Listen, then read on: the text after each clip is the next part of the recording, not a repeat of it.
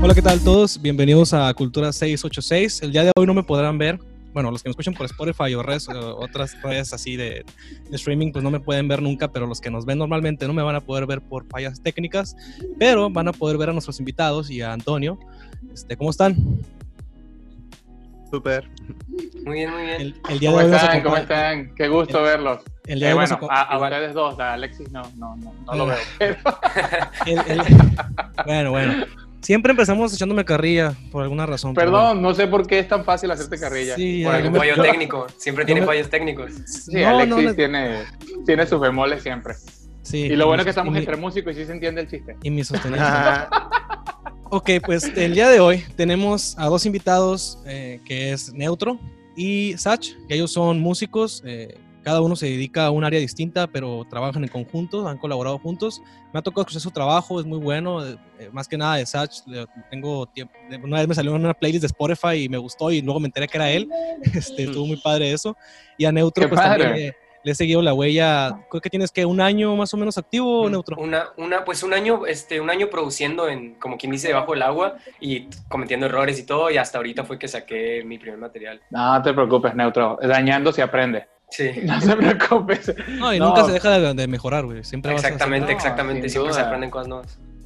No, de, de- de corazón les digo que eh, nosotros normalmente eh, cuando, cuando invitamos a personas, siempre les decimos que aquí lo importante es resaltar los valores de cuando eres una persona eh, interesada por hacer un cambio en tu ciudad.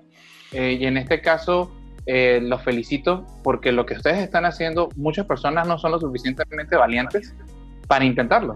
Y eso es algo interesantísimo, porque realmente la producción musical es un, es, es- si bien muchas personas creen que se gana muchísimo dinero, para llegar a esos niveles estrafalarios de dinero, pasan muchas, muchas cosas. Y tiene coincidencia con el tema de la semana pasada que tuvimos con los barberos y los tatuadores, que también para llegar a ese prestigio, pues son muchas navajas, muchas tintas, Horas, este, antes horas y de tener horas. el prestigio, ¿no? Muchas de verdad les digo, sí, entonces le digo de corazón que pues felicidades por escoger esta carrera tan bonita eh, y por ser Cachanillas que seguramente nos ponen en algún momento en el, en el mapa, ¿no? De verdad, eh, bienvenidos Neutro y Sash a, a Cultura 686, su programa dedicado completamente a ustedes.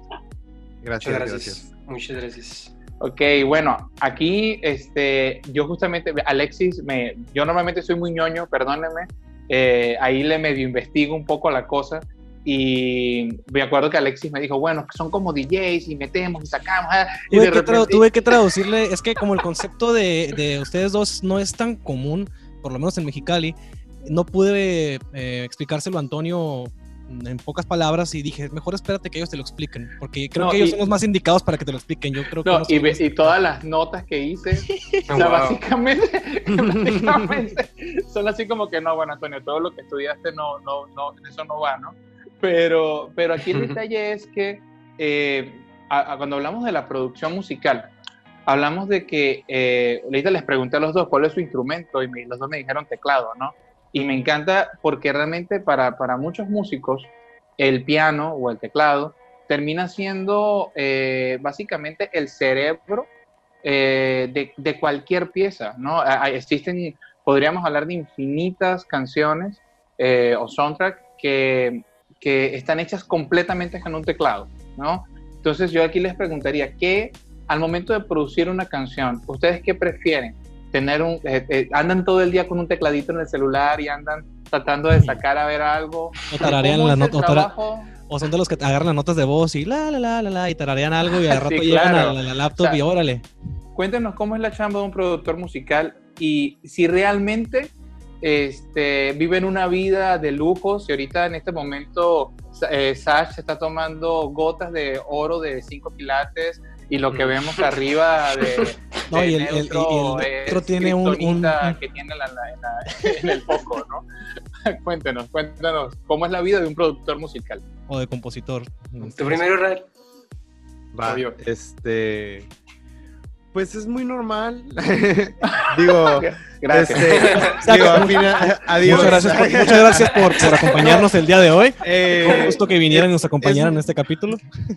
es muy normal, mira, es muy normal porque al final de cuentas no es como, no es como otra cosa, es, es como cualquier otro trabajo, ¿no? De repente Claro. también, este, cuando no estás metido en esto, es como difícil entenderlo o difícil como, este, verlo de esa forma, ¿no? Como que no es muy diferente a que seas carpintero, que seas contador o que seas... Es tu normalidad, pues. Es Exacto, tu o normalidad. eh, la gente de repente, o uno como también, a, a mí desde que tengo memoria, esto- me apasiona la música, este, canto desde que tengo voz. Entonces, eh, de repente sí, como que todo esto que te venden, ¿no? De los grandes artistas y tal, este, ayuda mucho a generar como la idea de que una persona que está produciendo una, que produce canciones, es, ah, casi que como si entregaras la canción y te dieran tu millón de pesos. O mi- eh, Sí, no, de viene con el así intercambio, como- ¿no? Exacto, o sea, no, y no es Claro, así, o claro. sea, cuando, cuando muchas veces, eh, pues casi eres como un, como un apostador, ¿sabes? Este, estás, estás generando eh, algo, lo avientas y es a ver si funciona.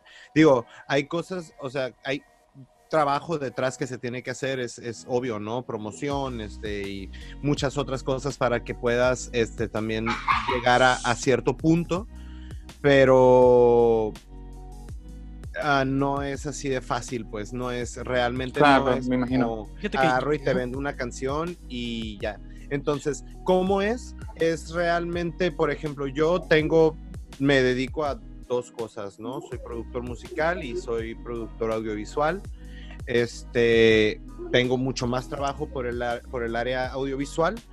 Este, y por el lado de la producción, este, me ha pasado que últimamente han caído más, más gente que quiere hacer proyectos como más electrónicos, mucho más apegados al pop, mucho más... Entonces, básicamente depende del cliente, ¿sabes? O sea, Es en que ese es- sentido, o sea, tú, es- tú sientes que, que, que el productor realmente es como el, el, el colador del espagueti, ¿no? De- pues vamos a decirlo así, ¿no? Sí, O sea, depende mucho del producto que, que se quiera formar.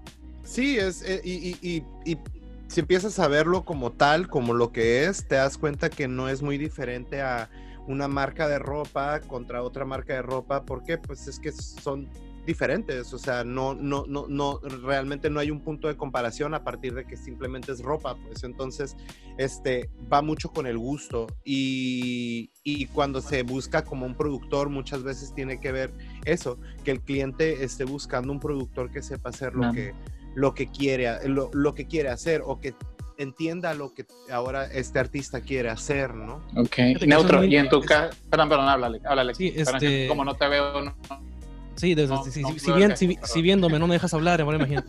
Bueno. eh, ya, ya, en- te voy a silenciar esta cosa. Mira, eh, y tan, pero también el productor puede producir su propia música, ¿no? Yo creo que también hay, hay, una, hay una parte en la que, ok, una cosa es chambear y una cosa es producirle a, a mis clientes, pero Que también... también es chamba, ¿eh? Sí, claro, es chamba, sí. Claro. Pero, por ejemplo, otra cosa es también, haces que ya como productor también voy a hacer mi proyecto, ¿no? Decía hace rato, no sé si fuera del aire o el aire, que yo a Israel lo, lo- conocía una música de él y luego me enteré que, que fue de él y es como ah, qué padre, o sea, que en una playlist de Spotify me recomendara a alguien de aquí, fue algo como súper random y me dio mucho gusto.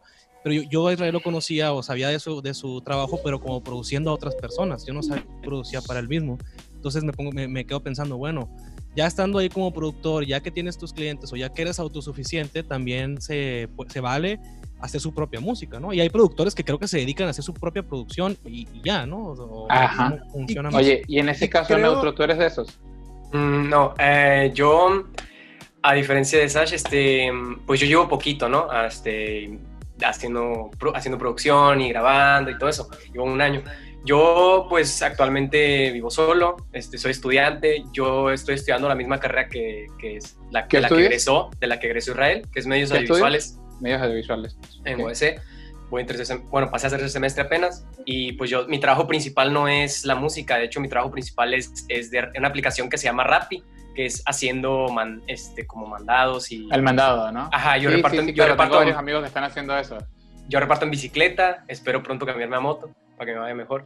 Amén, Sí, amén. Tú el- visualízalo. el- Es importante Eres un, visualizarlo. eres un guerrero. Neutro, eres un guerrero ahorita con el calor que hace repartiendo. Muchas güey. gracias, de hecho, Luego con el sí me parche, el- hasta los... te suda el parche, güey. ¿Te quieres quitar el parche y echarte aire o cuando, cuando No, el parche no me lo llevo, cuando, cuando tengo que hacer repartos no me llevo el parche. El- Es que ¿sabes para lo que nos es- rato- para lo que tengo nos rato- escuchan. Tengo el miedo de hacer la pregunta del ¿De por qué lo uso? ¿De por qué lo Sí, uso? no, no, Y porque- tiene los dos ojos, güey. Sí los tiene. No, pues espérate, porque ahorita la regué. Entonces fue así como que me callo. No, no, sí te voy a explicar, sí te voy a explicar. Te voy a explicar, Antonio.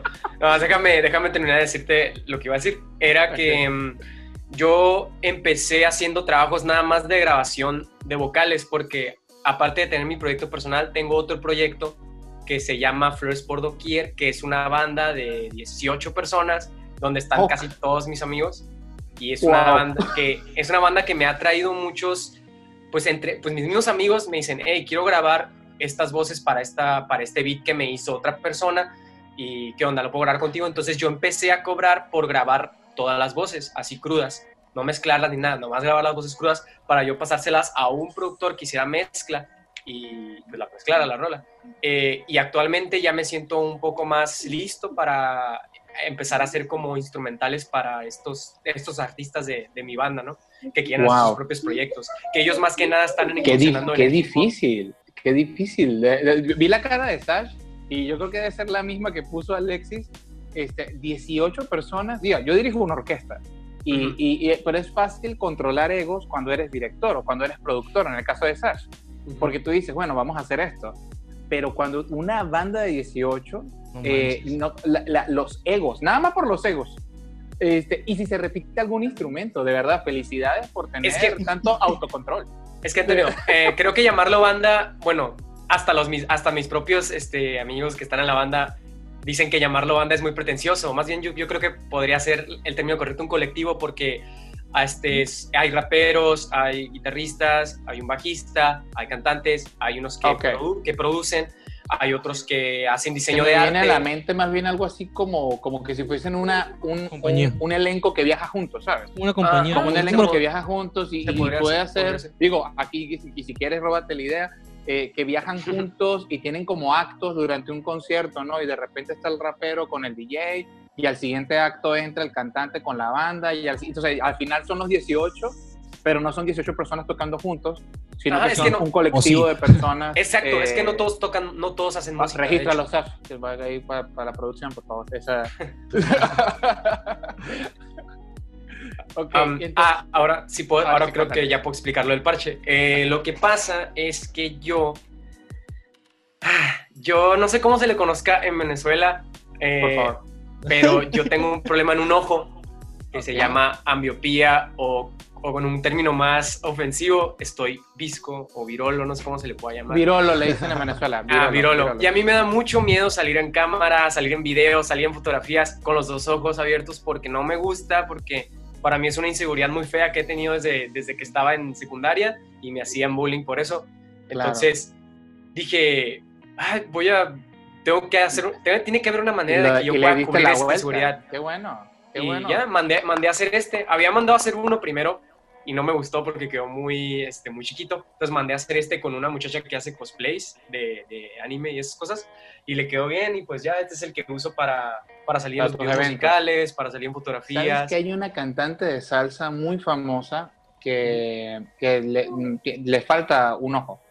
En serio. Y, y- y tenía el mismo problema, o sea, tenía miedo de, y, y tenía muchísimas canciones en la radio en Venezuela, Ujú. súper exitosas, y no se presentaba en vivo. No se presentaba en vivo hasta que un día, eh, no, sé si, no sé si aquí en México fue famoso un programa de una cubana que se llama Cristina Saralegui. Sí. Cristina se llama el programa. Y hubo un tiempo que ese programa lo estuvieron produciendo en Venezuela y le hicieron la entrevista a esta cantante. este, y por primera vez la vimos. O sea, fue así como, wow, ¿no? Y llegó con un parche, ¿se dice parche? Sí, parche, parche. Este, porque te dije tapaojos, perdón. Este, este, con un parche y tenía plumas y un montón de cosas y se convirtió en la firma de esa mujer. Entonces resulta que eh, ella en su mismo eslogan dice, la mujer del parche. Este, y, y se volvió su eslogan. Y, y la ves ahora en Face, en cualquier lugar, ella, o sea, más bien tienes como productos para, para, para, para el ojo. Pero claro, este, eh, yo, yo, te diría, nosotros tenemos eh, la bendición, yo creo que por ser músicos, que hemos aprendido que el talento se mide simplemente al momento de. O sea, puedes, puedes tener un producto vistosísimo, pero si no tiene la calidad, no hay manera de que lo vendas, a menos que seas muy compa del dueño de la radio.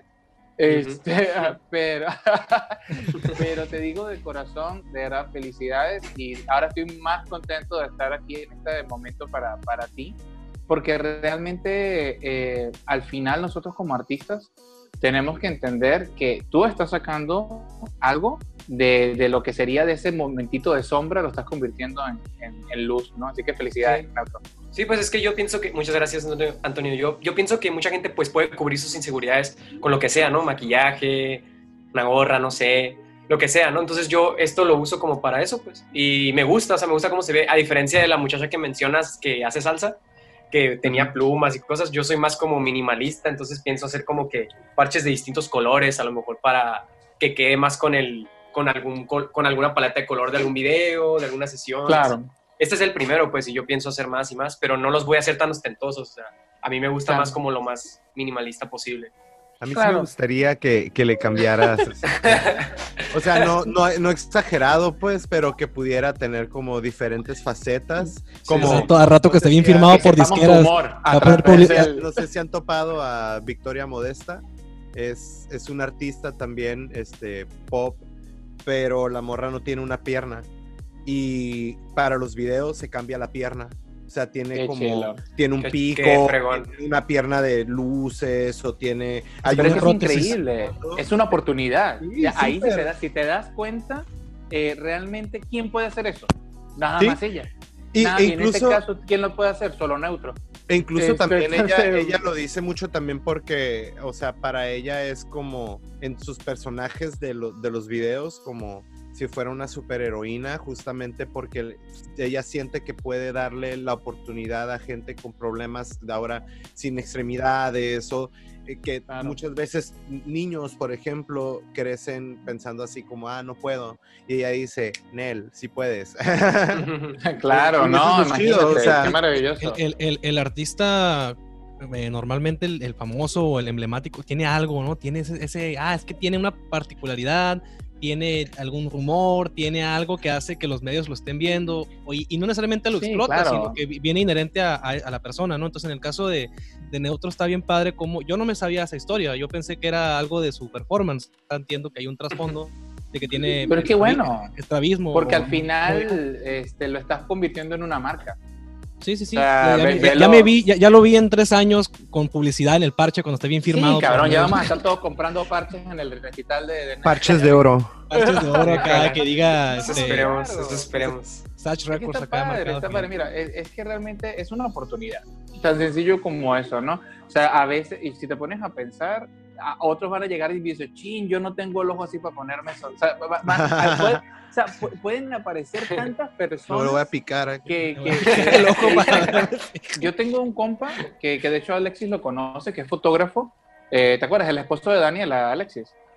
Ah, Bosa. Eh, eh, ajá, de Peña, Peña. Peña, Peña. Es, eh, la violinista de Ocampo. sí, sí, sí, sí. Eh, a- eh, él, él él- creo que él nació con el cordón umbilical enredado de, de- por el, en el cuello. Eh, aparte nació antes y sus piernas no se terminaron de formar y demás. Este, y camina, él, él es un tipo, un triunfador de, al 100, ¿no? Y, a- y toma fotografías increíbles. Y él, o sea, no digo que eso le haya abierto puertas, pero realmente hace que tenga más valor. O sea, se- entonces al, al final es una marca poderosísima. Pero bueno, ya para no extendernos, porque ya estamos aquí, una oda a Neutro, este, hicimos ahorita y se la merece. Este, yo, quis- este, yo, yo quisiera que habláramos un poquito sobre, ya que están, estamos hablando de productores, este, porque, porque al final se confunde, y discúlpame que le eche la culpa aquí a Alexis, entre la producción y el DJ. ¿sí? Les voy a explicar por qué. A Les voy a Sashi le pasa explicar mucho qué. eso. Sí, les voy a Es que yo explicar por qué, antes de que me quemes, porque me estás quemando, yo lo saqué a flote porque es un tema que lo escucho mucho, ¿no? Que no se distingue el DJ y el Es que no productor, luego, hay DJ luego sale, no, es que yo soy DJ producer, ah, cabrón, pues eres las dos cosas ahora. Eso era el punto justamente, porque en este punto ya no sabemos si el DJ es productor o el productor se vuelve DJ. Sí. Es- es- entonces, y, y hay que tomar en cuenta que, bueno, obviamente, eh, hace muchos años un DJ era una persona que colocaba música. Era así, era, ese era el concepto como tal de un DJ. Y bueno, y los que estaban en, en la tele eran VJ porque eran videos.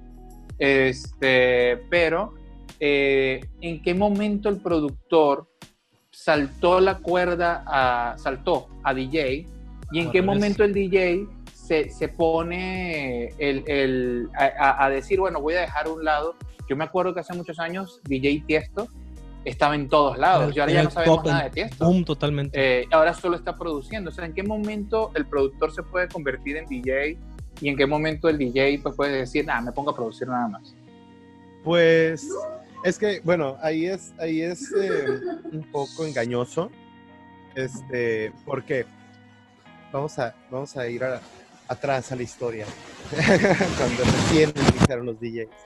Este, pues resulta que los DJs pues empiezan, ¿no? Este movimiento del como disc jockey, que es básicamente mezclar Mezclar. dos, dos discos o dos rolas, dos canciones al mismo tiempo, sincronizarlas, este, y ahora generar una, pues, una nueva versión, ¿no? Este, pero cuando pasa que los DJs empiezan a convertir en productores, cuando los DJs no se sienten satisfechos con, lo, con los samples o cosas que ya la gente hizo.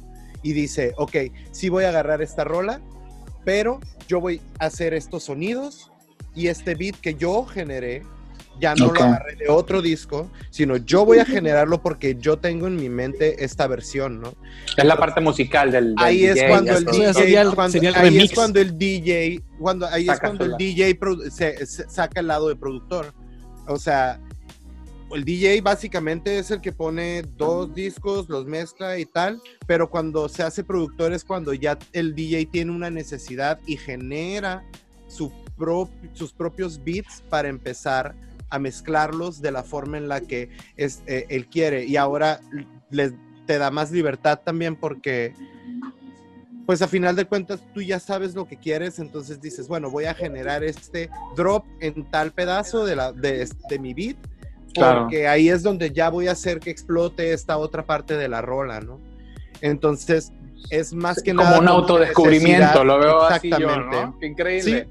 Oigan, eh, Sasha y, y- perdón, Sash y, y Neutro, perdón, este, ahorita vamos a pasar a los comerciales y quisiera que eh, le, voy a, le voy a hacer la pregunta difícil a Neutro ahorita, este, no, te, no te vayas a asustar. Este, oigan, pero mientras eh, hacemos el corte comercial, vamos a escuchar justamente la producción de un músico de aquí de Mexicali. Ahorita en los comerciales estamos justamente enseñando a artistas de Mexicali. Eh, ahí Alexis nos hará la parte de la producción, ahora sí vamos a decirlo así. Este, y pues bueno, ahorita venimos, no se nos vayan a ir los que nos están viendo ahorita por Instagram Live. Este, que ahorita Neto le voy a hacer la pregunta más difícil del programa, creo. Ok, volvemos en un ratito.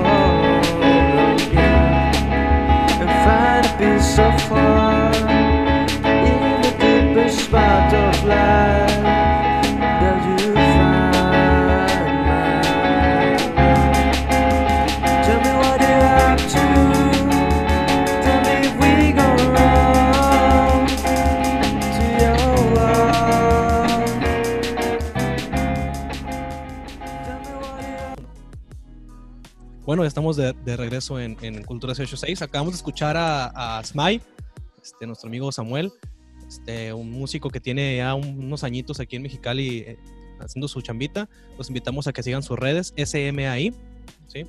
Y pues gracias a Malbicho por, por su patrocinio, ¿no, Antonio? Salud. Así No, es. no me salud, pueden, no, me, salud. no me pueden ver, pero, pero aquí me estoy echando mi Sí, cervecita. a- a- a ahí fuera, suena la, la copita. la copita, ¿no? Este, ahí se las debemos a le los prometimos a. Sash que, que le vamos a llevar su, su, su cheve malbicho en la semana, porque no tuvimos chance hoy con el calor de movernos de aquí. Y Oye, estabas eh, preguntando algo, ¿no, Antonio? Sí, le estaba preguntando ahorita hasta qué punto el DJ se convierte en productor y el productor salta a DJ, pero Neutro quiere ex- extender un poco más la. Tengo la- un la punto de vista sobre eso, Ajá. muy importante. Échale. Dale, Échale. dale, dale, dale. A ver, eh, ¿ya ya puedo decirlo? Sí, claro. ok, sorry, es que- es que se- permiso, tú dale, dale. es que se, se, se, está cortando, perdón. Ok, lo que, lo que yo pienso es que a, a mí, por ejemplo, en mi caso, con el EP que saqué, no me ha pasado que la gente se confunda y me diga DJ y les voy a decir por qué. La, las personas que no, que solamente escuchan música y no están este, incursionadas en el tema y no saben mucho de producción ni nada de eso, vaya, personas que no se dedican a eso, pues. ¿Qué es lo más importante o una de las cosas más importantes de producción en, en la música electrónica house?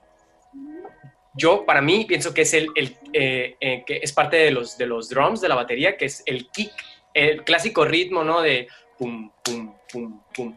Yo pienso que si yo saco un EP o, una, o canciones con ese ritmo, lo, automáticamente el pensamiento de las personas es, ah, es que esa cosa, ese, esos punchis punchis, él es DJ, ¿sabes? No escuchaba Claro. Ponchis, Ponchis, años que El escucho, ponchi ponchi, Dios mío. Eh, ¿Qué edad sorry, tiene? por usar, sorry por usar ese término. este, Oye, en otro, pero si tuvieras que Me definir tu sentí género, en el 2000 de repente. si tuvieras que definir tu Tengo género, veinte- tengo Está bien, 20 está bien, años. Neutro, bien, bien. si tuvieras que ¿Cuántos de- tienes? 20 años. 20, ah, bueno, sí está bien. tuvieras Digo, que estabas, no tenías conciencia, pero es el... Sí, es que lo dije porque mi Lo papá- dicen nuestras mamás para hablar de cualquier música hecha en los 90 para arriba, ¿no? Sí, es que mi, mi papá, lo- mi papá lo decía mucho y se, Ah. me, que- se me quedó una disculpa. Pero No, sí, no, yo, no. yo, yo siento que la gente, la gente es, o sea, escucha tu música y siente ese ritmo de música electrónica, de house, automáticamente va a pensar que tú eres DJ. O sea, dice, ah, él cuando toca es DJ, ¿sabes? Eso es lo que, lo que yo si pienso. tuvieras que definir tu género musical, Neutro, ¿cuál El mío. sería?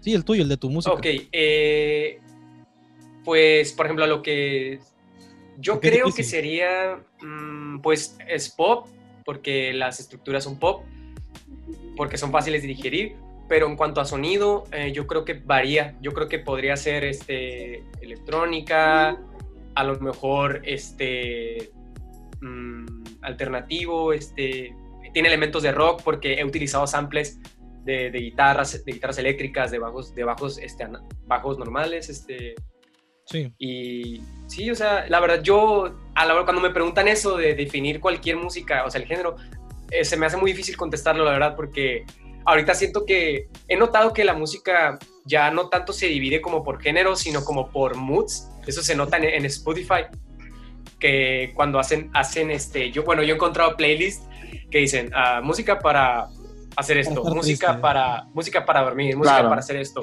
y vienen mezclados distintos géneros.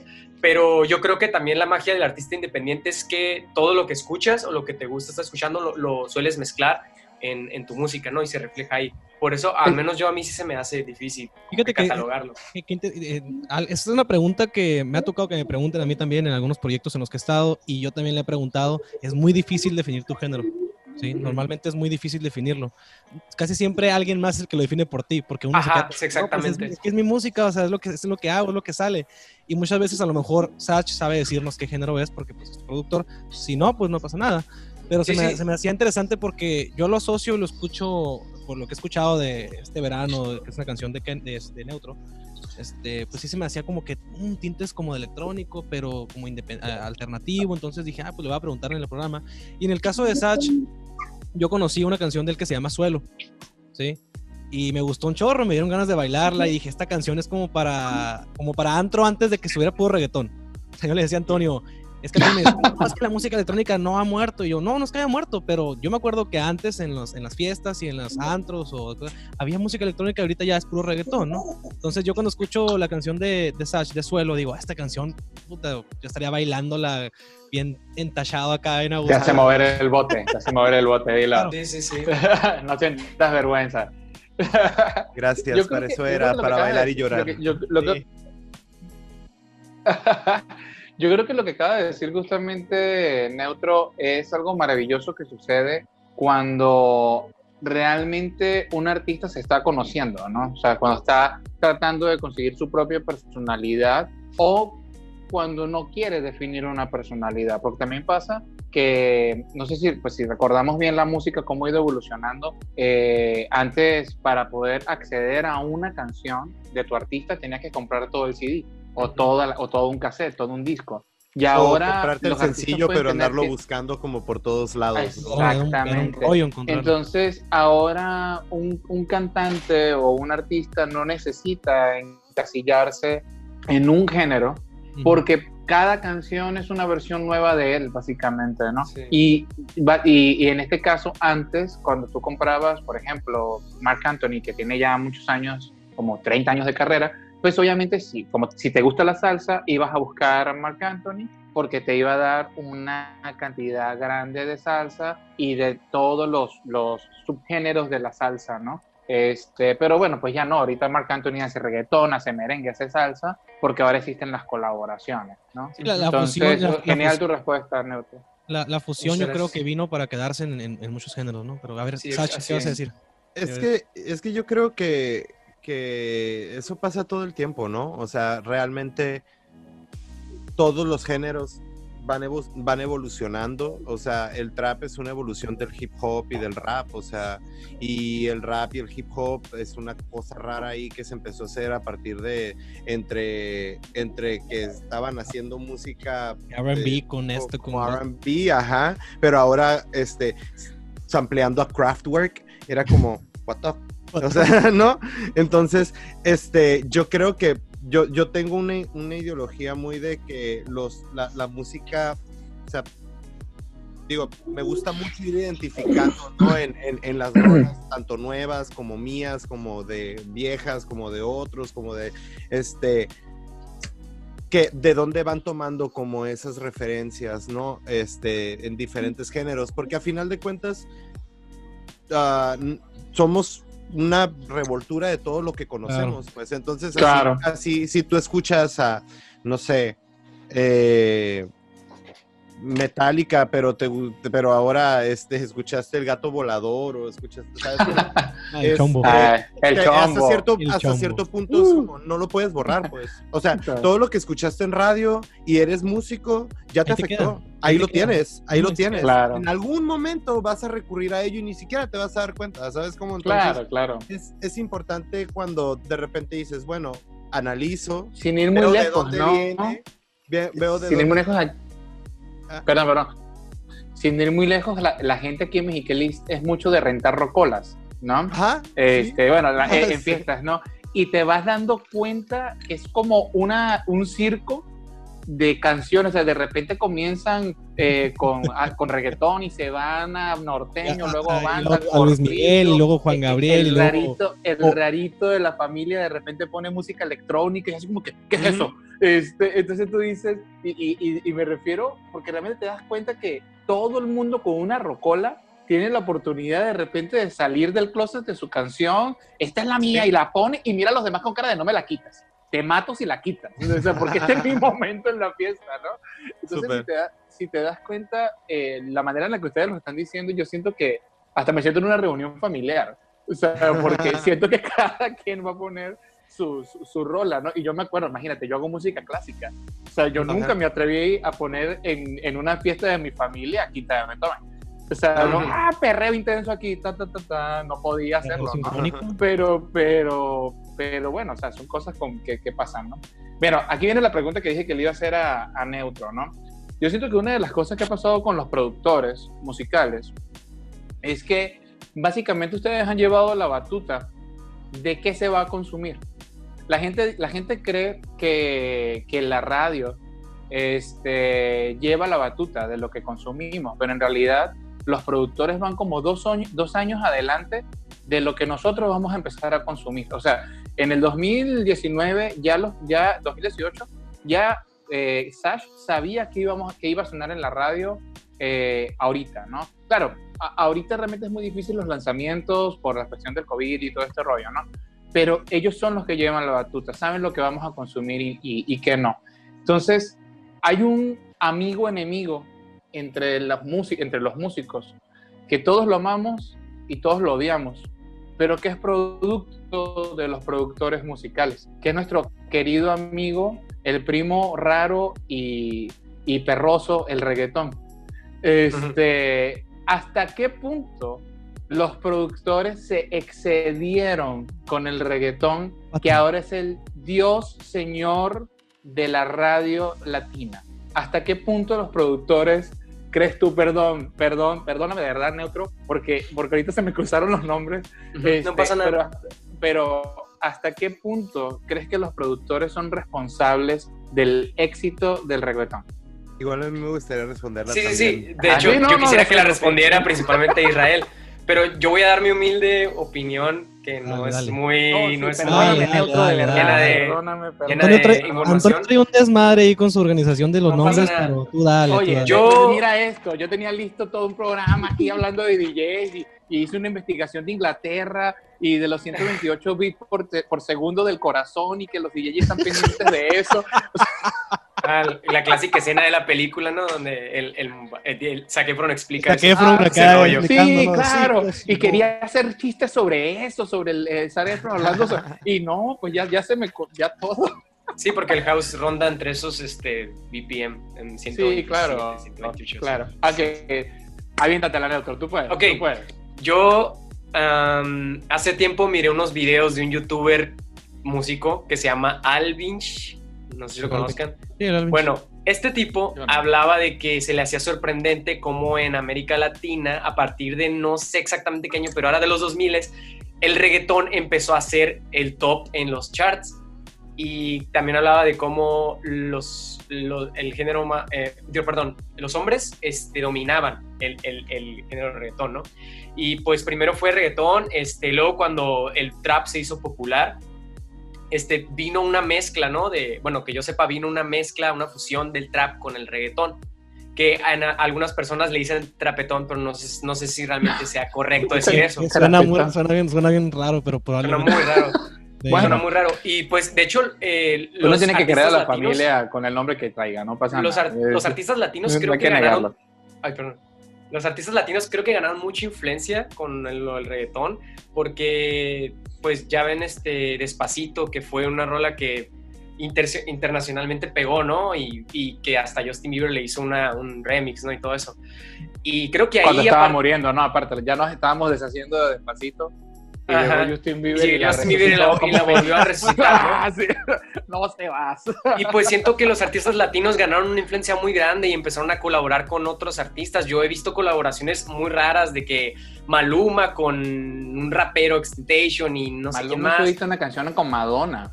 Oh, ah, sí, sí, Este, sí, las- Y Rake hizo una En canción. el disco tiene dos. Y Rake hizo una canción reggaetonera rara con unos artistas K-pop. Sí, ya este- Tenemos también, ahora hace unos meses salió Natanael Cano con Bad Bunny, o sea, y de todo ya. Sí, sí, sí. Y, y creo que tienen tanta influencia, por ejemplo, J Balvin, que el otro día escuché y miré el video de la canción de J Balvin, Agua, que fue, para, que fue hecha para Bob Esponja, o sea, para la nueva película de Bob Esponja. Ujú. Y, y fue para mí un, algo tan sorprendente porque es como, ¿en qué realidad estamos? O sea, en, en la que el reggaetón lo, lo utilizaron para el soundtrack de una película de Nickelodeon. Una o sea, o sea, es, es algo, para mí es algo muy increíble, para mí es sorprendente y no sé, me quedé sorprendido, pues. Me gustó la ese- canción, a- pero A ese, a ese punto, ¿no? De que ya es algo tan, tan inmerso en la sociedad que hasta en las caricaturas hay reggaetón. Qué loco, Sí, ¿no? Cuando antes, cuando antes había ese estigma de que el reggaetón es algo, pues, con tintes sexuales, inclusive, o con baile más sensual, lo que tú quieras. Pero ahorita Creo ya que simplemente es explícito, más que Pero es que- es explícito. pero es que- explícito. Ha evolucionado, ¿no? Es que ha evolucionado, o sea, a Sí, sí, final claro. de cuentas, el vals también era un baile prohibido. Sí, la salsa, la lambada, o sea, O sea, sí, o sea, todo, todo lo han querido prohibir, pues, o sea, todo lo que tiene que ver con liberación sexual, con liberación personal, como, este, todos esos trips, este, siempre se le ha juzgado y señalado, ¿no? Como, está mal, cuando es como, o sea, ¿qué tiene que yo quiero mover el culo, pues? Claro. Bueno, Eh, ya para, para concluir mi opinión de, de este tema, ya para pasar a Israel, creo que el reggaetón, eh, bueno, ahorita los artistas latinos tienen una influencia muy grande en, en otros, en otros lados y pues se me hace eh, que las colaboraciones estas son muy...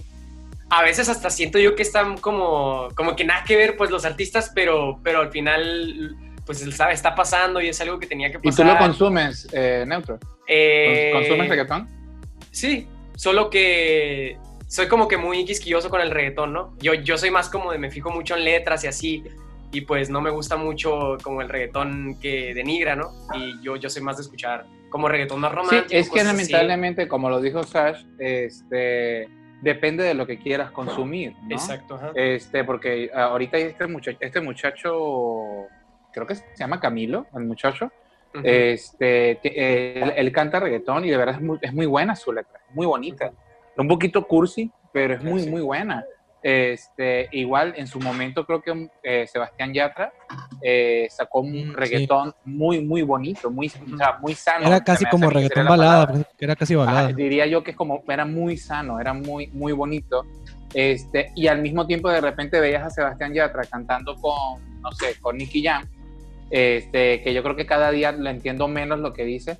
Este, y, y veías que de repente pasaba que Sebastián Yatra se convertía en lo que es ahora Rake para el género reggaetón, que es el momento del coro y el momento suave para que te, te pegues con el coro de la canción Sí, sí. pero la canción está siendo muy explícita y de repente llega Rey y dice, oh yeah, ven amor mío, este, y de repente vuelve otra vez, ¡pum! ¿no? Entonces creo que Yatra en su momento fue ese producto y creo que ya no permitió ser parte de ese producto porque ya lo que he escuchado de él no está cerca de eso, ¿no?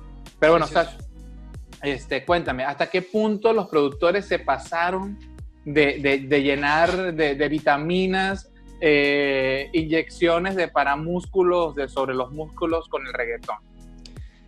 Yo creo que no hay un, no hay un, o sea, sí y no, o sea, era para donde íbamos, o sea, eh, el reggaetón, haciendo un breve resumen, el reggaetón en el 2000 es cuando entra, Daddy Yankee hace... Lo internacionalizó con gasolina. Exactamente, o sea, no es que no hubiera existido este, esos ritmos, pero sí fueron, sí fue el primero que lo nombró reggaetón, este, y, y que realmente traía otra cosa, pues, por ejemplo, pues es que, es que viene el dancehall, y el dancehall era, es un género jamaiquino, ¿no? Y esto, pues, es Claro. Costa, Puerto Rico, este tercer mundo, misoginia, machismo, bla, bla, bla. Pues era un género urbano, o sea, iba a hablar de lo que estaban viviendo en la calle. O sea, así como el rap, así el, pero en, en otra perspectiva, ¿no? Más, más a lo de disfrutar, estar en el party y, y coger y demás, ¿no? Y pasarla bien.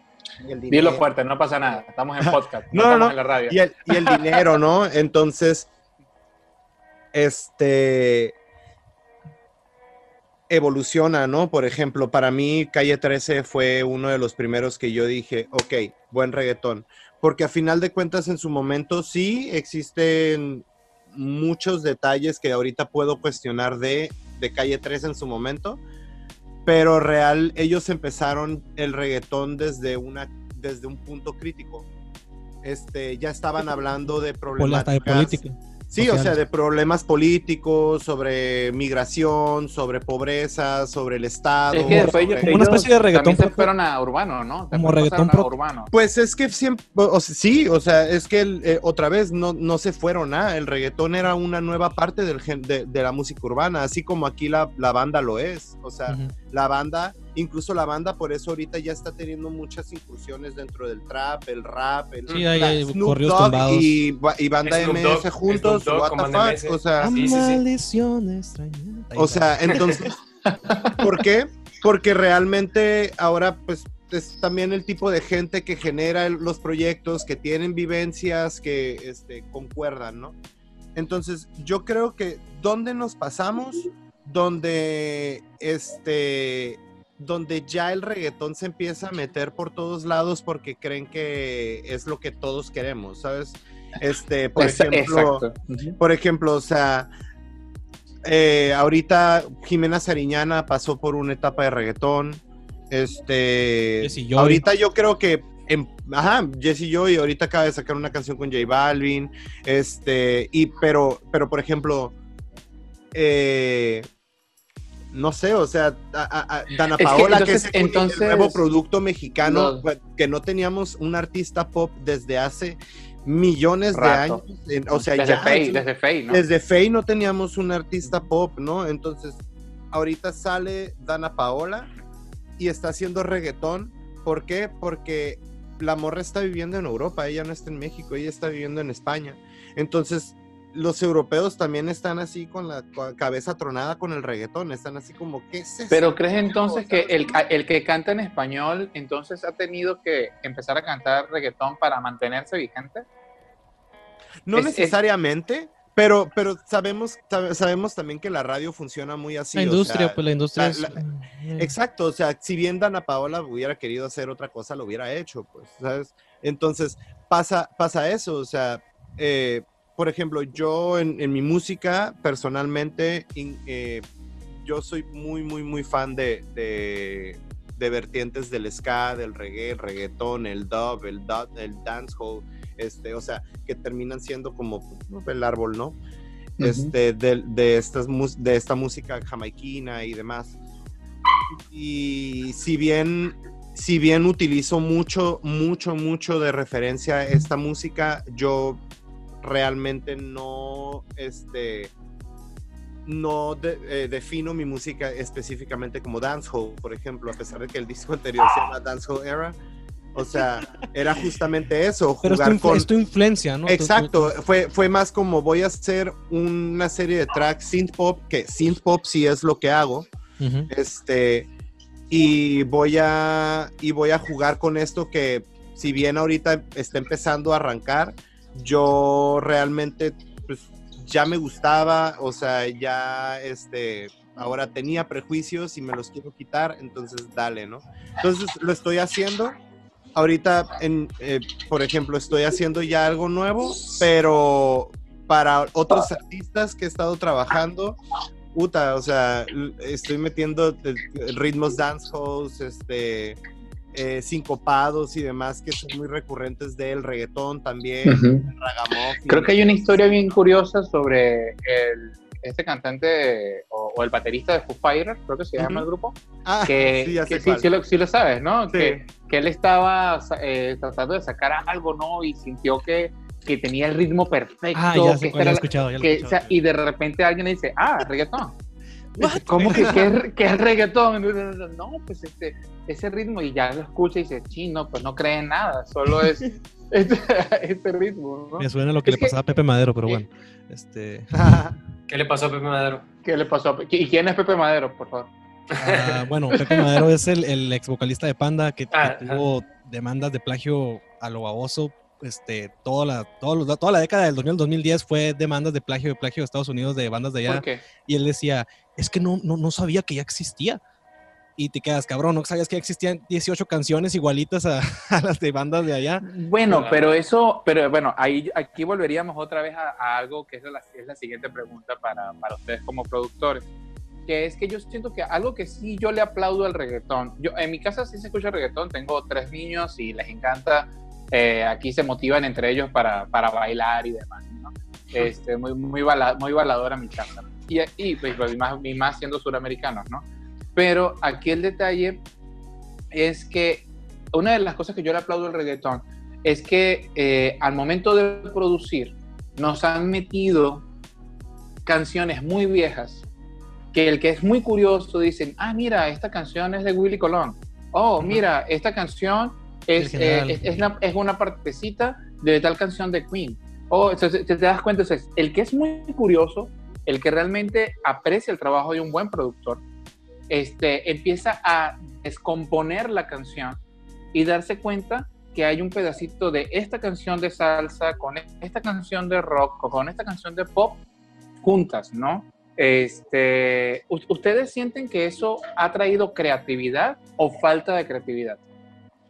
Yo creo que, yo creo que sí. O sea, pa- bo- es que digo, me, me- me gusta mucho como recurrir a la historia, ¿no? Dígale, o sea, dígale. que hubiera sido Dr. Dre si no hubiera agarrado y cortado sus cintas y Sus cintas, ¿no? los beats y, o sea, no hubiera pasado nada. O sea, ¿y, y por qué lo hacían de esa forma?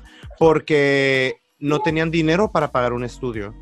Y, y- y creo hasta cierto punto de repente decir, no pueden o tal, o sea, no, eh, o sea, tratar de, tratar de bloquear como una herramienta que estás viendo que es una herramienta creativa y de expresión para otra persona se me hace algo súper elitista, ¿no?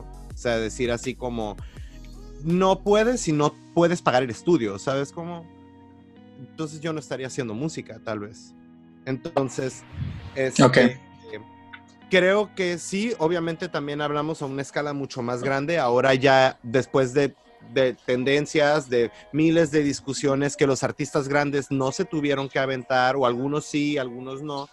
Eh, ahora el sampling es algo súper común y, Sí. y- y, pues es... Ya es como más un homenaje, válido. ¿no? Y es- como un y es- homenaje ya casi. yo creo que también es parte de decir, ok, sabes, este, pues es que justamente esta melodía es la que estaba pensando, o sea, y si ya alguien más la había pensado, ¿qué voy a hacer? O sea, no, si por mi canción tiene, o sea, si por mi canción tengo entonces que pedir los derechos o apelar a un sample, pues, ¿por qué no? O sea, si, si para mí esto es lo que en realidad la canción tendría que ser. Si no, me tengo que inventar otra cosa y quién sabe si en verdad tenga este impacto, ¿sabes?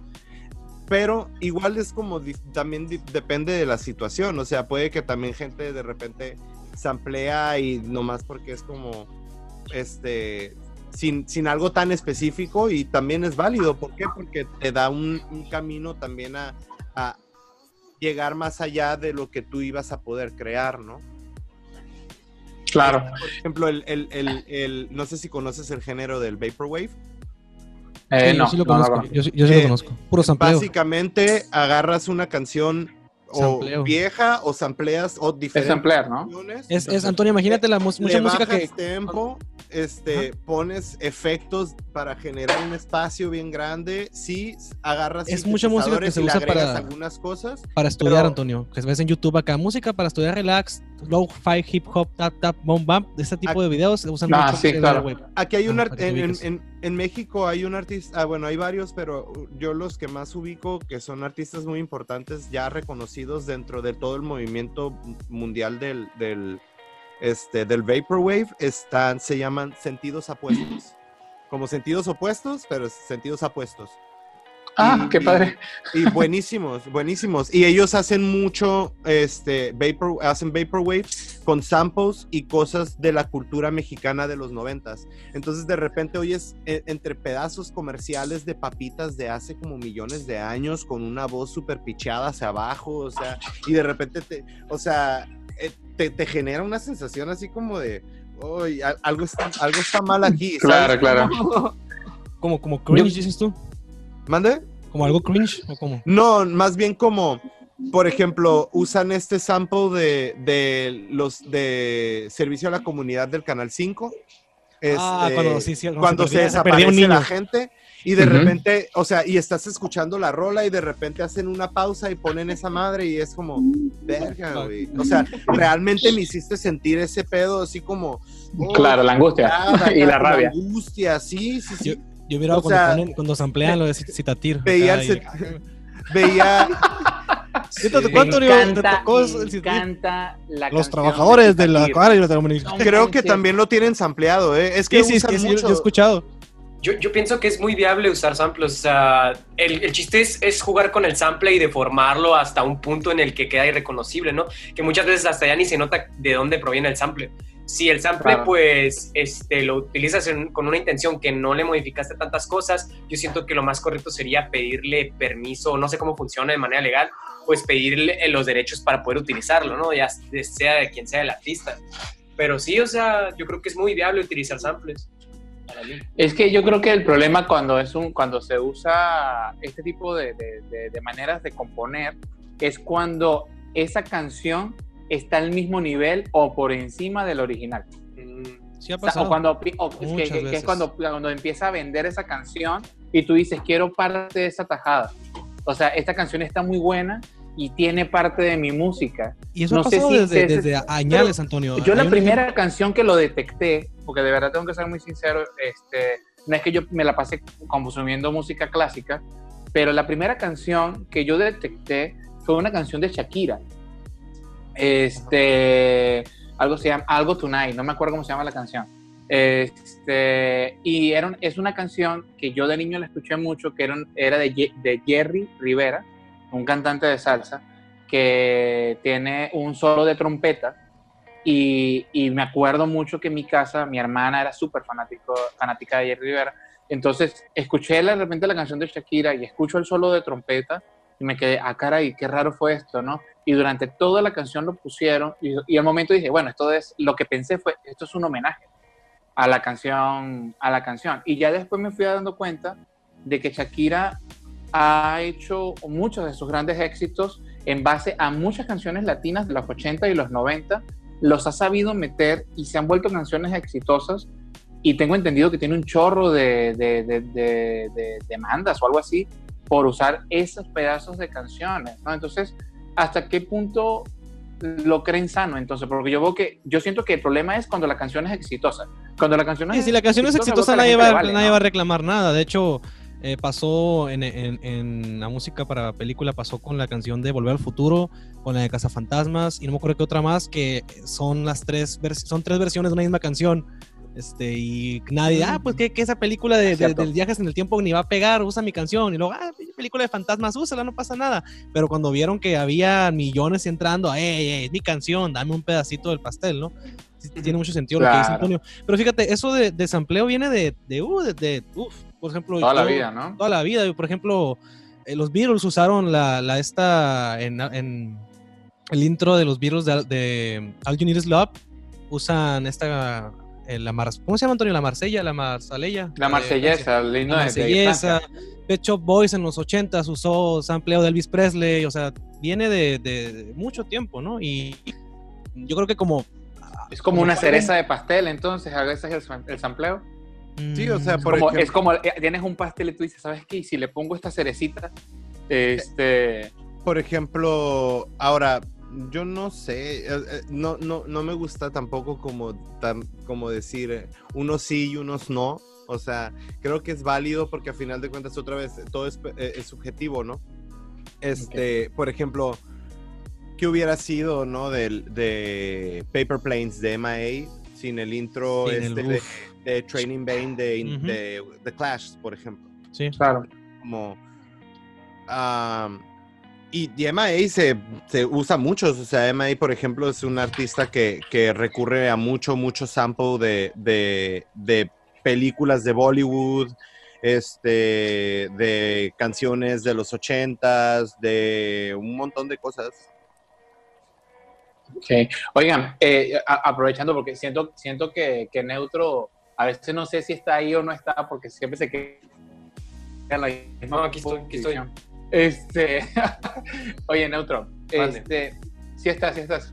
Oye, eh, en este caso, tú que eres cantante, productor, músico, este, que- quería preguntarte, ¿tú, ¿tú sientes que lo que se está haciendo ahorita como movimiento musical este, para muchachos como tú, ¿no? Eh, acá en Mexicali, ¿cómo ves ese movimiento? O sea, ¿sientes que sí está teniendo apoyo? ¿Sientes que falta difusión? ¿O sientes que realmente apenas se está empezando a hacer y por eso no ha habido tanta difusión? Pues. para, el género, para tu género, para tu género, porque Para estamos mí. hablando de que ya hay, ya hay muchos géneros que aquí en Mexicali, yo veo que aquí eh, hay muchos cantautores, eh, he visto muchísimos, trovadores sobre todo, eh, este, pero, pero en sus géneros, ¿sienten que apenas está empezando o, o Sí. ¿cómo- lo ves? Yo, yo creo que el, la- el- el- yo creo que el boom o el auge de los artistas independientes solistas aún apenas va a empezar. Yo siento que apenas, o sea, eh, yo lo, a mí lo que me tocó vivir hace dos años, antes de la, bueno, antes de la pandemia y ya hace dos, dos tres, tres años, yo iba mucho a tocadas, toquines de bandas y lo que pasaba aquí era de que pues siempre eran las mismas personas que, que y pues eran amigos pues que iban y, y- y veían las bandas y el problema yo principal que tenía era de que cuando, pues antes de que yo hiciera música, mm, me, me enojaba, me castraba que, que en vivo se la, se la querían pasar tocando, tocando y tocando, pero cuando, cuando llegaba el momento de escuchar su música ahora de, el momento de estudio o, ajá, grabada, pues eh, todo era como un desastre, ¿no? Porque el problema de muchos era La que no- producción era un desastre. Sí, que era porque no querían invertirle, no querían invertirle a su música y pues eso fue lo que me tocó ver a mí. Apoyo sí miraba, pero, pero eran de entre el mismo círculo de personas, pues.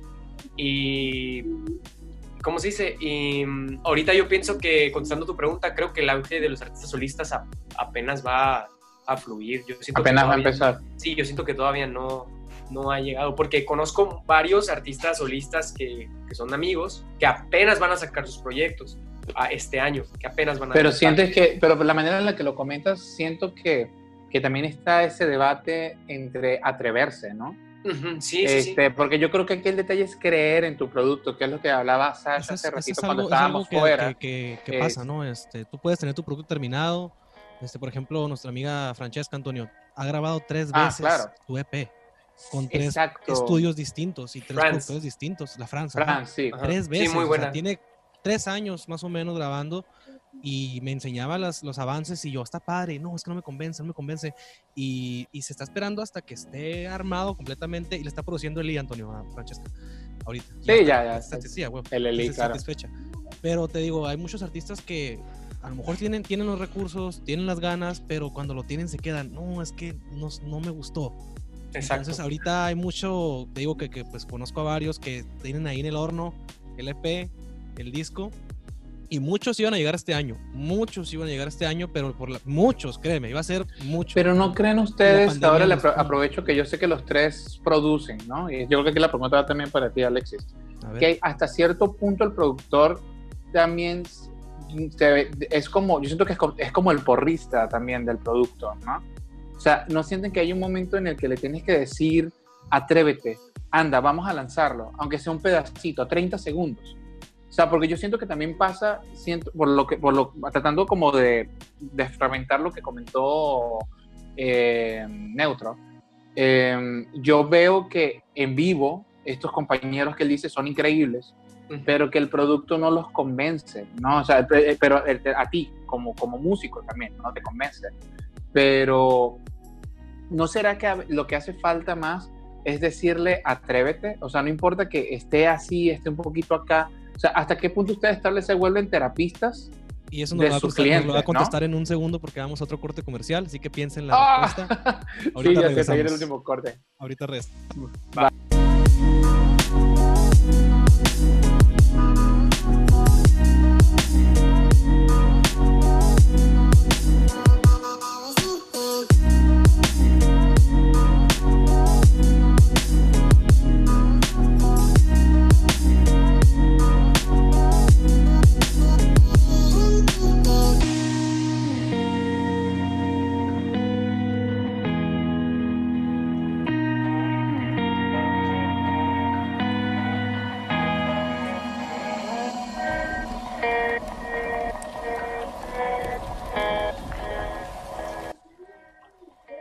Y ya estamos de regreso en Cultura 686 por terminar nuestro programa del día de hoy, que empezamos hablando de DJs y productores y acabamos hablando de reggaetoneros, típico de, Antonio. No, pues, este, programa, este programa llega para ustedes gracias a nuestro patrocinador Panther, eh, productos para el gimnasio, para el aseo personal, y ahorita tienen un sanitizante muy bueno para pues, estas fechas que estamos con la pandemia y con la, con la protección y todo, ¿no? Entonces, Claro. es un- para que los busquen PANTHR en, en Instagram y en Facebook, por si quieren ver los productos. Están Importantísimo, sobre todo para los que tenemos familia y llegamos de comprar las cosas de, de- de la calle.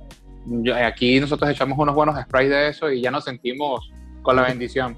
O los que tenemos, o los que estamos paranoicos con nuestros perros y los cuidamos, también este, había que echar. Bueno, Ay, ya para terminar, eh, quería preguntarles eh, sus redes, chicos, dónde nos podemos encontrar, qué proyectos tienen, este, va a haber algún algún concierto navideño, porque pues hasta entonces yo creo que se va a poder. concierto Lo, navideño. lo dudo. Lo dudo, lo dudo también, la verdad. No dudo. Ok, sus Cuéntanos, redes sociales, eh, muchachos. Redes sociales, algo, cuéntanos para que los busquen. A Bueno, ver, Isra. pues, eh, pues a mí me pueden, miren, estoy en medio de un proceso. Este, ahorita paso a, a hacer otro, otro proyecto con muy similar, pero ahora con otro nombre. Tenía como horrores ahí con las experimentaciones de distribuidores, de diferentes cosas que, de- que sí fue así como, wow, este, vinieron a partirme la madre. Entonces, Ah, ahorita estoy generando un nuevo proyecto, eh, ya así como lo ven ahorita, como Sash. Punto, como Sash, solamente. Porque estabas antes Sash, como ahí Charles o algo así, ¿no? Ether Sash. Ether Shah, Simón.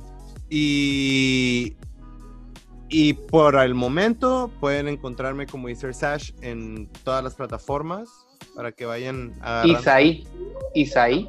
No, Ether es I-S-R. Iser. ISR. Gracias. Sash. Iser. Sash. Iser Sash. Ok. De Ajá. todas maneras, vamos a dejar en las, en las notas, en las show notes, dejamos ahí la, la información de cada quien, ¿no? Y pronto esperemos escuchar en, la- en, en- en alguno de los bloques de Cultura 686 la música de los, Así es. los vecinos. ¿La quieren mandar para ¿Y que la tú, pongamos? querido Neutro? Am, ¿Cómo te conseguimos a ti? a mí me pueden encontrar en las plataformas de, de streaming eh, como Neutro. Este, ahí es donde tengo actualmente un EP que es de tres canciones, que es el que acabo de sacar. Eh, en Twitter, Instagram y la página de Facebook, arroba solo soy neutro.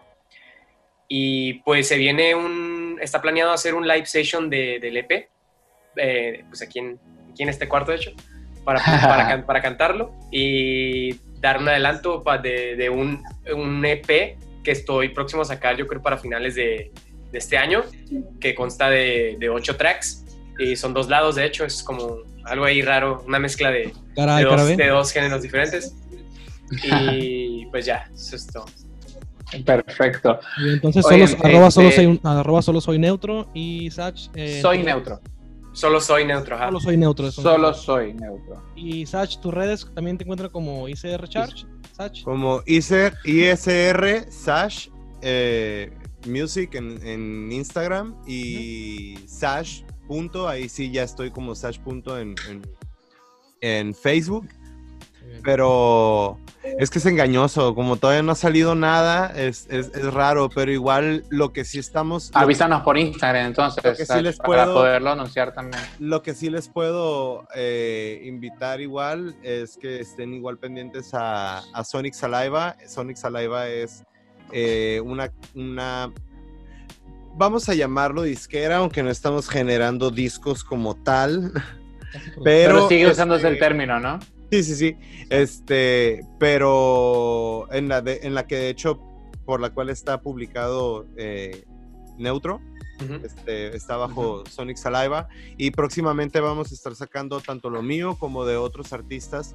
Este, hasta ahorita pareciera como ser la primera eh, disquera meramente pop aquí en, por lo menos en Mexicali, no he topado como una que se especifique en eso, ¿no? Totalmente pop, no. Creo que yo también pienso lo mismo de, de Sonic Saliva. Pop, pop, pop. Creo que sí, ustedes son los únicos, a menos que haya otra ahí escondida o clandestina. Sí, porque de hecho es muy raro el pop aquí, como que no nos lo creemos, ¿no? Entonces, pero hay mucho, hay Es mucho tipo pop, de pop a final de cuentas. No, es, es, es que también es la percepción. Si vamos a No, pop, que le, como le ha pensando- tocado, le ha tocado muy feo el pop, la verdad. A mí me Es el- encantaba el, pop. es que el pop está en todos lados. Los Beatles eran pop, este, o sea, Metallica es pop, o sea, Lo es que- pop, pop viene de, de los, la de, los, ¿Sabes de cada? Yo género, ¿no? siento- Yo siento que el pop se convirtió en, eh, como en un género que la gente la clasificó como fresa.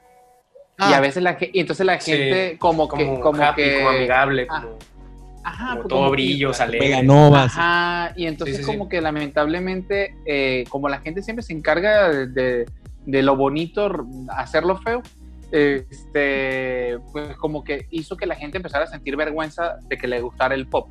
Sí. O sea, yo, Sí, sí, yo, por, yo, yo, por ejemplo, y me acuerdo, a mí me encanta la música disco.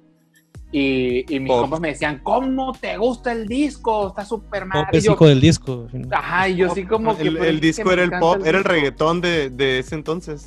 Claro, y yo decía, pero es que me encanta el disco, ¿no?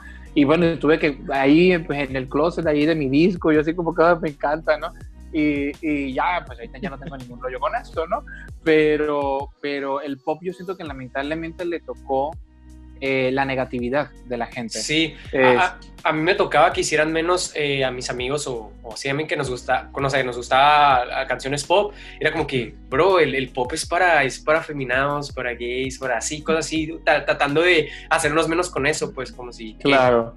Y yo es como que, bro, no, nada que ver, o sea, no puedes... En Venezuela era más que era más para fresas, no sé, es que no sé si la palabra aquí fresa es igual. Eh, este, Sí, aplica igual.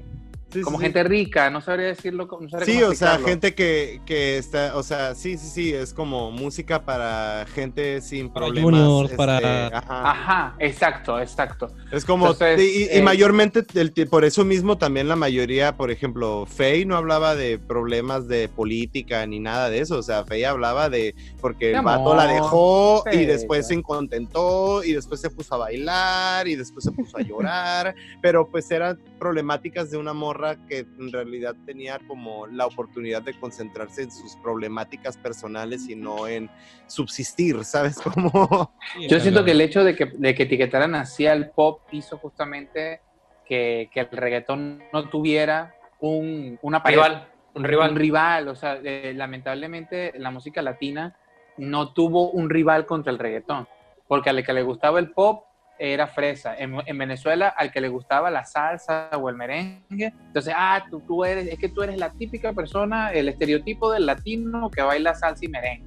El latino no solamente baila salsa y merengue, también puede hacer otra cosa. Entonces, como que a cada quien lo fueron juzgando en Mm. su género y pasó el reggaetón con vaselina, o sea, o sea, todo- hasta adentro, ¿no? Y pues ya Sí. no hubo nada, pues, ¿no? Sí, sí, sí, sí. Oigan, muchachos, ahora ustedes que son tan experimentados en todo lo que tiene que ver con edición, programación de, de, de- de, pues, un producto. ¿Ustedes qué le recomiendan a estos, a, a los seguidores de Cultura 686, que la mayoría son personas muy curiosas con la música? Si yo quiero, no sé, de repente tengo mi guitarra y siento que no desafino tanto, ¿con qué recomiendan que comiencen a grabarse? ¿Qué recomiendan? Que- ¿Cuál primer micrófono no tan caro que no sea el del iPhone? Este, recomiendan que se grabe. Fíjate que hasta Eh, esto que se defiende el micrófono del iPhone. Pero no, bueno. el- el- el Yo- digo- del- Yo digo que busquen videos en YouTube de cómo armar tu home studio con menos de cierta cantidad de dólares, ¿no? Y hay equipo muy bueno que, por ejemplo, que es el que Sash me recomendó, que cuesta, o sea, no cuestan más de 150 dólares cada cosa, pero si eso eh, se te hace muy caro, eh, pues puedes buscar algo más barato, sigue siendo, sigue siendo decente, pues hay micrófonos de 100 dólares este, y así. Pero, Igual- a ver, sigue, sigue, perdón. Perdón, igual también lo que se puede hacer es, es completamente válido, ¿no? Este, el micrófono del, del, del iPhone, pero yo creo que más bien es, es, es hacerlo. O sea, yo recomendaría hacerlo. eh, y de- hay muchas herramientas, ejemplo, este, BandLab es una aplicación eh, para móvil Sí. que es un DAO completamente, es un sistema. ¿Cómo se, ¿Cómo se escribe? Pap, Band, band como banda, Ajá, como laboratorio. Band- BandLab, ok. Hazla, Ok. ajá. Y, y tiene para, o sea, puedes comprar un adaptador como estos, los iRig o Ajá, claro. otro similar, por ejemplo, y grabar bajos directamente, grabar guitarras directamente, grabar micrófonos directamente, este, y aparte tiene opciones de samplers, de beats, de instrumentos MIDI, este, O una sea, versión, es, es- una versión gratuita, ¿no? Y es, una- y es gratis, o sea, es gratis. Entonces, la, la- realmente puedes entrar y de- desde hacer algo muy, o sea, algo que se defienda. co- que se defienda y que digas, bueno, esto es un muy buen demo incluso, hasta puedes eh, simplemente hacer notas de voz o puedes, o sea, la, ya, ya depende de ti, ¿no? Pero sí es importante que lo hagas, o sea, que no se quede ahí como posible, ay, quisiera, no, güey, dale, o sea, y que la gente va a decir, pues es que siempre van a decir, pues, ni, Y ya sí, ni siquiera ya los artistas grandes se salvan, ¿sabes? O Sí, sí, sí. No, sí. o sea, yo digo No, que- yo en esto. y ya si solo, Háblate. ay, perdón, y ya si solo quieres como, no, no quieres eh, incursionarte como en la producción y nada más te quieres grabar con tu instrumento o con tu, con tu voz, pues es válido, o sea, bájate estas aplicaciones, grábate y puedes llevarlo a- con algún productor que conozcas o te recomienden, le llevas el demo y pues ya la grabas ahí, o sea, esa es otra opción. Mucha gente que no tiene el sentido de, ah, es que ocupo un estudio, ocupo una interfaz.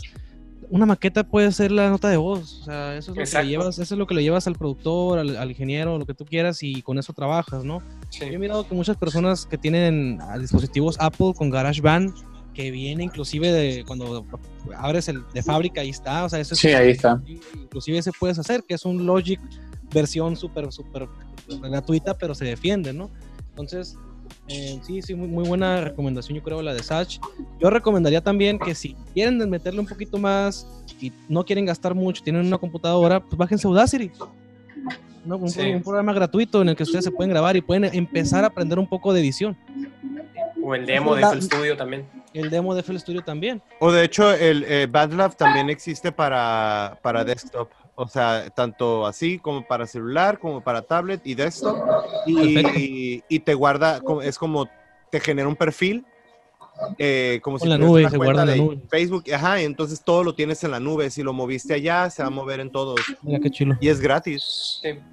Muy bien. Claro. Oigan, ahora ya para medio culminar, muchachos, porque ustedes su cotorreo está genial, de verdad. Este, vamos a, a esta pregunta.